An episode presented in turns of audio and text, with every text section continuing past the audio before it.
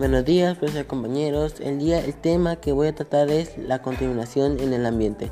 La contaminación es el ingreso de sustancias químicas nocivas en un entorno determinado.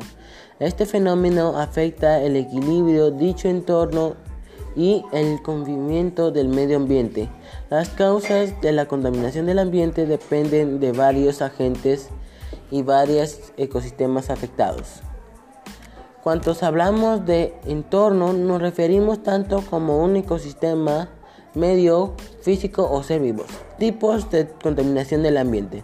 La contaminación del ambiente puede generar natural o artificial. Natural causa por fenómeno con incentivos forestales.